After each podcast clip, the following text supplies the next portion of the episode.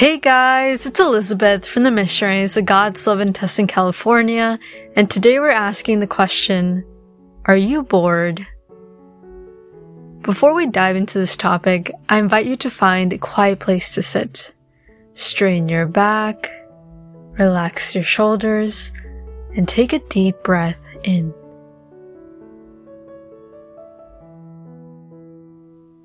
Invite the Holy Spirit to come to you.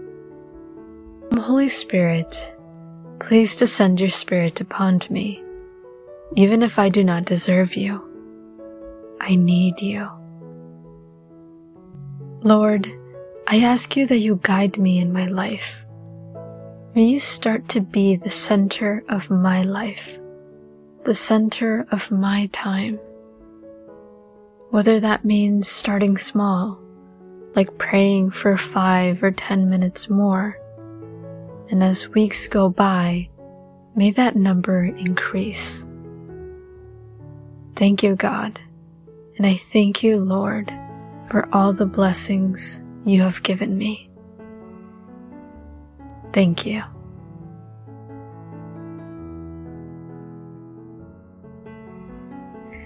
So today we're reflecting on the question, are you bored?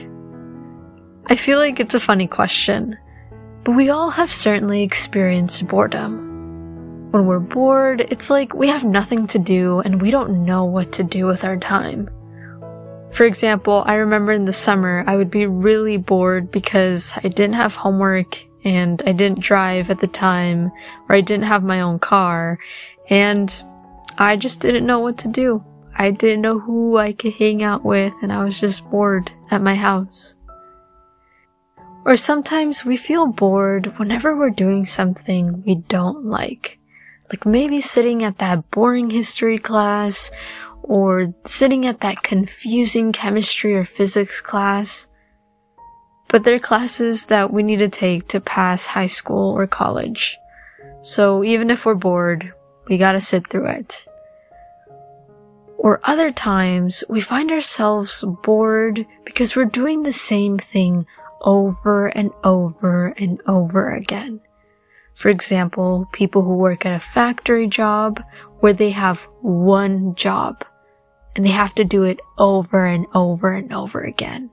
Like constantly stirring something, pouring chocolate to a mold, or packing the same item again and again and again. Activities like that bore our minds. But what happens when we're bored? Great question. There's three things that can happen. Sometimes nothing. We just stay bored and we just do nothing. Others say that creativity can occur, like something good. And meanwhile, that boredom can be used for bad things.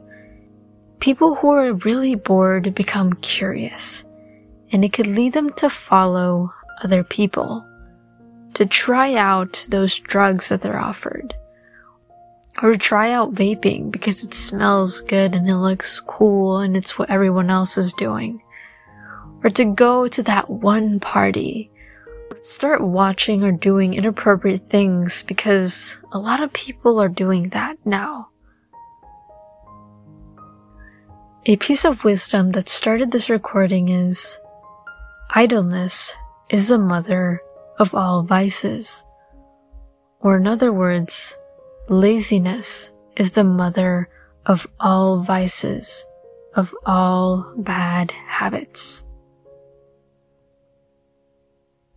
Let's look at what the Bible says about this. Proverbs 13 verse 4 reads, The appetite of the lazy craves and gets nothing, while the appetite of the diligent is richly supplied. This is very true. Those who are lazy, people who aren't doing anything or are bored, simply crave for things. They crave for chips, they crave to have fun, they crave to have pleasures, they crave to have super high highs, and yet they get nothing when they just crave and crave. And when they start doing bad things, they still get nothing.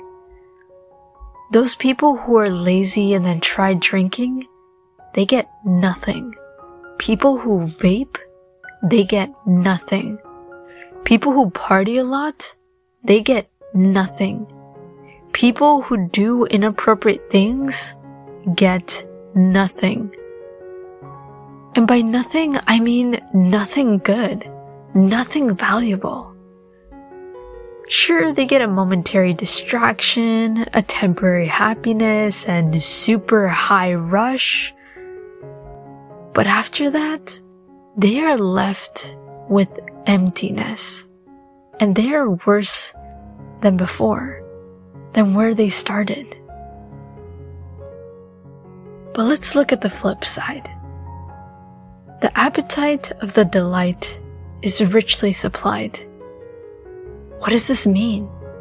What is the appetite of the delight anyway? It is when people look for fine things.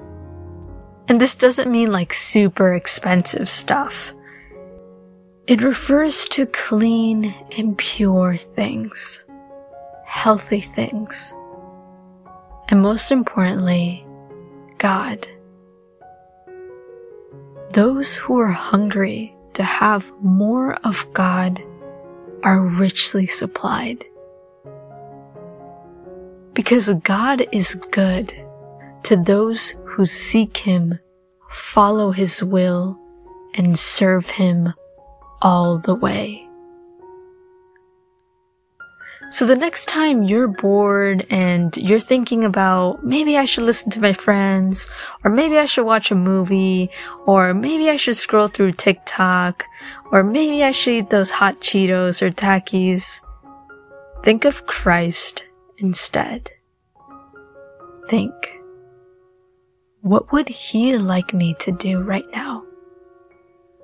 What is His will for me?